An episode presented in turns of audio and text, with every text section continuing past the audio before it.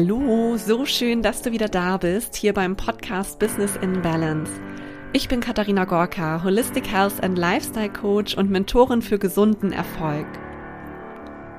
In dieser Podcast-Folge teile ich heute mal wieder ein paar Tipps mit dir aus dem Ayurveda für dein ganzheitliches und gesundes Businessleben. Wir sprechen über den Biorhythmus, über die Dosha-Uhr und wie du deine Aufgaben in deinem Business oder bei deiner Arbeit nach dem ayurvedischen Tageszyklus sinnvoll strukturieren und planen kannst.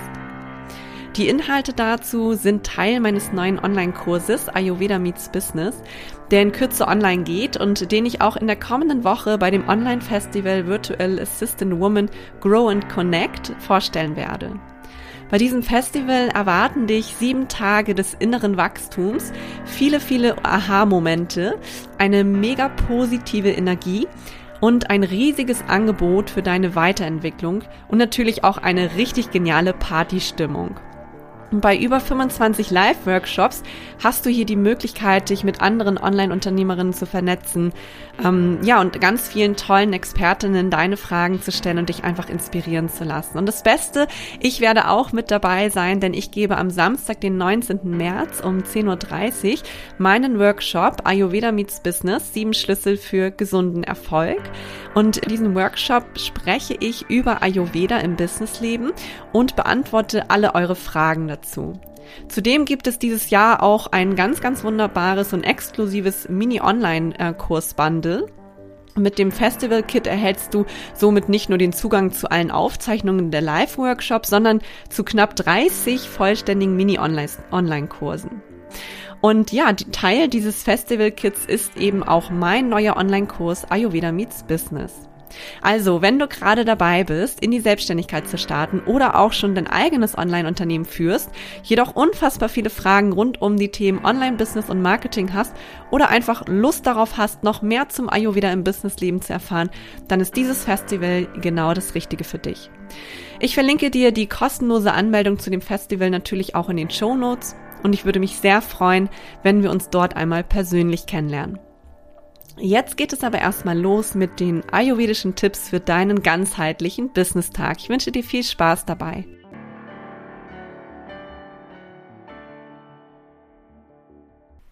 Ja, dann lasst uns heute doch mal darüber sprechen, wie wir es schaffen, unseren Business-Alltag oder Arbeitsalltag noch ganzheitlicher auszurichten, indem wir uns nach unserem Biorhythmus beziehungsweise auch nach der ayurvedischen Dosha-Uhr richten. Eine sehr wichtige Rolle im Ayurveda spielt nämlich die Anpassung unseres alltäglichen Lebens an die in der Natur vorherrschenden Rhythmen. Denn als Teil der Natur unterliegen wir Menschen natürlich auch den verschiedensten Rhythmen in und um uns herum. Das ist zum Beispiel der Atmungszyklus, der Schlaf-Wach-Rhythmus, bei uns Frauen ja auch der weibliche Zyklus und wenn wir so ein bisschen in die, in die Natur schauen, eben auch ähm, die Jahreszeiten. Ja, und häufig wird dieser Rhythmus auch als Biorhythmus oder als Chronobiologie bezeichnet. Man könnte aber auch innere Uhr dazu sagen. Und je mehr wir es eben schaffen, im Einklang mit diesem natürlichen Rhythmus ähm, zu leben, desto gesünder sind wir und desto leistungsfähiger fühlen wir uns eben auch. Wenn allerdings dieser eigene Biorhythmus gestört wird, dann kann dies eben auch zu einer Störung der individuellen ähm, Dosha-Balance führen. Ja, und wenn wir uns anschauen, wie unsere natürliche Leistungsfähigkeit im Tagesablauf verläuft, dann sprechen wir in der Wissenschaft auch vom sogenannten zirkadianen Rhythmus oder auch von der biologischen Leistungskurve. Der zirkadiane Rhythmus beschreibt hier die Fähigkeit des Menschen, sich während 24 Stunden wiederkehrend an verschiedene äußere Einflüsse oder Wechsel anzupassen und seine physiologischen Vorgänge darauf zu synchronisieren. Ja, und dieser Rhythmus beeinflusst natürlich auch die Ausschüttung unserer Hormone. Durch diesen Rhythmus werden unsere Hormone nämlich ja nicht immer konstant gleichbleibend ausgeschüttet, sondern das verläuft ebenfalls rhythmisch oder eben auch zyklisch. Und eines der wichtigsten Hormone für den Menschen ist eben das Cortisol. Denn das Cortisol ist essentiell für unseren Stoffwechsel, für unseren Energiehaushalt, unsere Leistungsfähigkeit. Und ja, gerade auch äh, der Cortisolspiegel verläuft ja in, in den 24 Stunden des Tages ähm, recht unterschiedlich. Und unsere biologische Leistungsfähigkeit hängt eben stark im Zusammenhang mit dem Cortisolspiegel im Körper. Ja, und wenn wir uns dann ein bisschen anschauen, wie eben der Cortisolspiegel im Körper den Tag über ähm, ja, ausschaut oder verläuft, dann ähm, können wir feststellen, dass der Tiefpunkt des Cortisolspiegels ja in der Nacht liegt, also sagen wir mal so circa 24 Uhr wenn wir hier halt auch schlafen, ähm, dann brauchen wir ja nicht diese körperliche Leistungsfähigkeit. Dann ähm, haben wir hier den Tiefpunkt erreicht und gegen frühe Morgenstunden, also so zwischen vier und sechs Uhr, steigt die Cortisolproduktion dann wieder an und ähm, wird dann eben ausgeschüttet, damit wir morgens eben frisch und ähm, vital aus dem Bett kommen und in voller Energie in den Tag starten können. Und dann verläuft diese Kurve eben ähm, im Tagesverlauf, ähm, ja, ich sag mal so ein bisschen abschüssig, so dass sie immer weiter sinkt und ähm, wir dann eben gen Abend wiederum den äh, niedrigsten Punkt haben. Ja, und wenn wir uns die biologische Leistungskurve im Tagesverlauf einmal etwas genauer anschauen oder eben auch die Ausschüttung des Cortisols im Tagesverlauf, dann können wir feststellen, dass der Tiefpunkt des, äh, der Cortisolausschüttung eben gegen 24 Uhr in der Nacht liegt und dass die Cortisolproduktion gegen frühen Morgen zwischen 4 und 6 Uhr dann wieder richtig ähm, vorangetrieben wird und wir so in den frühen Morgenstunden ab 6 Uhr unser, ja, unseren höchsten Cortisol-Level im Körper erreicht haben damit wir hier eben wirklich morgens frisch und vital voller Energie in den Tag starten können. Und dann ähm, flacht diese Kurve eigentlich im Tagesverlauf auch immer weiter ab, bis wir wieder ähm, bei unserem Tiefpunkt in der Nacht eben angelangt sind. Ja, und die biologische Leistungskurve ver verläuft eben entsprechend dieses Cortisolspiegels auch, ne? dass wir sagen können, okay, morgens ist eben unser ähm, Energielevel am höchsten, am Vormittag haben wir so die beste Zeit für die ähm, geistige Leistungsfähigkeit. Gegen Mittag ist unsere Verdauungskraft hier am stärksten. Und am frühen Nachmittag haben wir ein ganz gutes Konzentrationsvermögen. Und ähm, ja, gegen 18 Uhr dann haben wir wirklich auch nochmal so das körperliche Hoch, wo eine sehr gute Zeit für Sport, für Aktivität und Bewegung ist. Und ähm, gegen Abend sinkt dann halt sowohl die mentale als auch die körperliche Leistungsfähigkeit entsprechend des Cortisolspiegels dann auch immer weiter ab. Und die wissenschaftliche Beschreibung des Biorhythmus deckt sich eben mit der ayurvedischen Betrachtungsweise, bei der wir auch von der Dosha-Uhr sprechen. Im Ayurveda wird der Tagesverlauf ähm, nämlich von den drei Doshas abwechselnd beeinflusst. Und Ayurveda geht eben davon aus, dass zu den unterschiedlichen Tageszeiten unterschiedliche Grundenergien herrschen die physiologisch und ähm, auch psychologisch Einfluss auf unseren Zustand nehmen, auf unsere Leistungsfähigkeit nehmen. Und ähm, jedes Dosha herrscht hier während dieses 24-Stunden-Rhythmuses ähm, insgesamt zweimal vor. Also das heißt, dass dann immer ein Dosha jeweils äh, dominant ist. Und während dieser Phasen sind eben die Energieeigenschaften des jeweiligen Doshas besonders präsent beziehungsweise ähm, besonders dominant zu spüren. Und wir können halt diese positiven Kräfte ähm, der Doshas gezielt für uns nutzen oder vielleicht sie auch sanft ausgleichen, je nachdem, was wir wollen, um eben einfach noch mehr ja, im, im Einklang auch mit uns selbst zu leben, noch mehr hier in Richtung Leistungsfähigkeit zu gehen, aber natürlich auch um was Positives für unsere Gesundheit zu tun. Und das schaffen wir eben, indem wir immer mehr im Einklang auch äh, mit den Doshas auch im Tagesverlauf leben. Ja, die Doshas ähm, sind jetzt, wie gesagt, jeweils zweimal im Laufe des Tages ähm, dominant. Und fangen wir mal an mit der ähm, Zeit zwischen zwei und sechs Uhr morgens. Da ist eben das luftige ähm, Dosha, das Vata-Dosha dominant. Dann zwischen sechs Uhr und zehn Uhr morgens, da haben wir unser Erd-Dosha, unser Kapha-Dosha. Zwischen 10 und 14 Uhr am Mittag haben wir unser Pita-Dosha, das ist das feurige Dosha. Dann haben wir zwischen 14 und 18 Uhr nochmal ähm, die das Vata-Dosha präsent und dann folgt zwischen 18 und 22 Uhr die zweite Kafferzeit des Tages und schließlich zwischen 22 und 2 Uhr nachts äh, dann nochmal die zweite Pita-Tagesphase. Ja, und wie können wir jetzt unseren Tagesverlauf nach diesen ayurvedischen Prinzipien entsprechend der Dosha-Uhr sinnvoll gestalten, um eben damit auch noch die Vorzüge und positiven Kräfte der jeweiligen Doshas für uns ähm, zu nutzen? Mithilfe der ayurvedischen Tagesuhr lassen sich eben jedem Abschnitt eines Tages gewisse Tätigkeiten zuordnen, die in dieser Zeit eben besonders angelegt sind. Schauen wir uns dann die einzelnen Tagesphasen einmal genauer an. In der ersten Vata-Tagesphase, den frühen Morgenstunden zwischen zwei und sechs Uhr, ist die Zeit für Kreativität und für Fantasie. Und das luftige Dosha, das luftige Vata-Dosha sorgt eben äh, dafür, dass wir in dieser Zeit eher einen leichteren Schlaf haben. Und solltest du eine Warteempfindlichkeit haben, dann könnte es sogar sein, dass du auch zu dieser Zeit nachts öfters mal aufwachst. In dieser Zeit haben wir auch meist recht lebendige Träume, an die wir uns häufig am nächsten Morgen auch noch besonders gut erinnern können. Ja, und Träume sind dabei eben auch der Ausdruck des Kreativen in uns, denn unser Geist lebt sich ja durch Träume auch ganz frei in seinen Visionen und Vorstellungen aus. Und der Ayurveda empfiehlt hier generell vor 6 Uhr aufzustehen, um die Frische und Aktivität des luftigen, aber auch bewegten Vata-Doshas ähm, für sich zu nutzen und hier mit frischem Elan in den Tag zu starten. Ja, dann kommen wir zu der ähm, morgigen Phase zwischen 6 und 10 Uhr. Hier ist ja das äh, Kapha-Dosha präsent, das ist die erste Kapha-Tagesphase.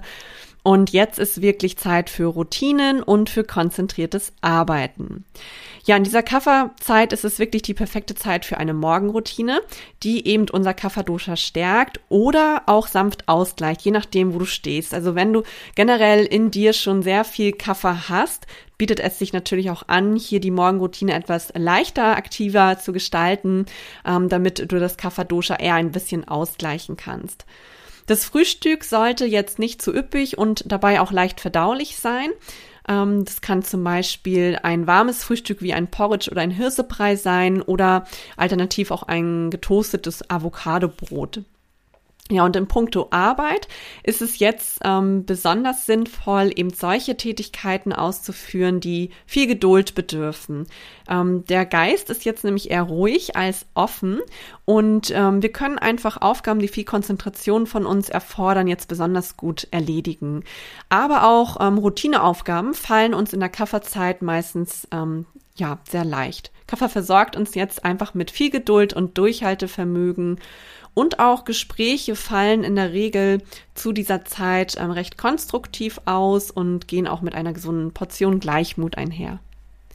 Ja, und dann kommen wir auch schon zu der nächsten Tagesphase. Das ist die Zeit zwischen 10 und 14 Uhr, die erste Pita-Phase des Tages. Das ist wirklich die Zeit für Verdauung und Aktivität.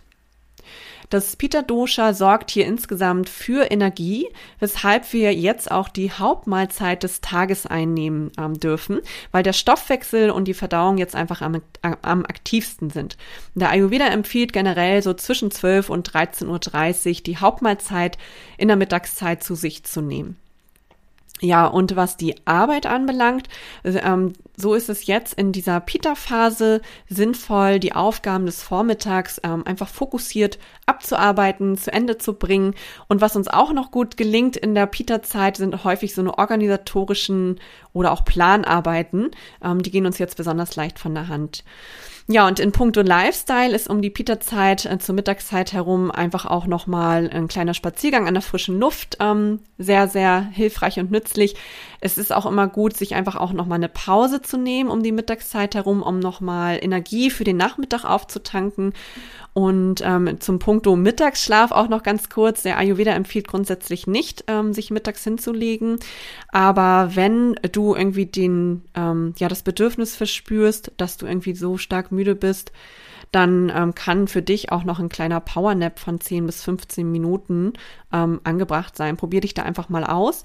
Häufig liegt natürlich diese Mittagsmüdigkeit auch an der Mahlzeit und dann darf man da noch mal genauer hinschauen, was man da noch optimieren kann. Ja, dann kommen wir zu der Wartephase oder der zweiten Wartephase des Tages zwischen 14 und 18 Uhr.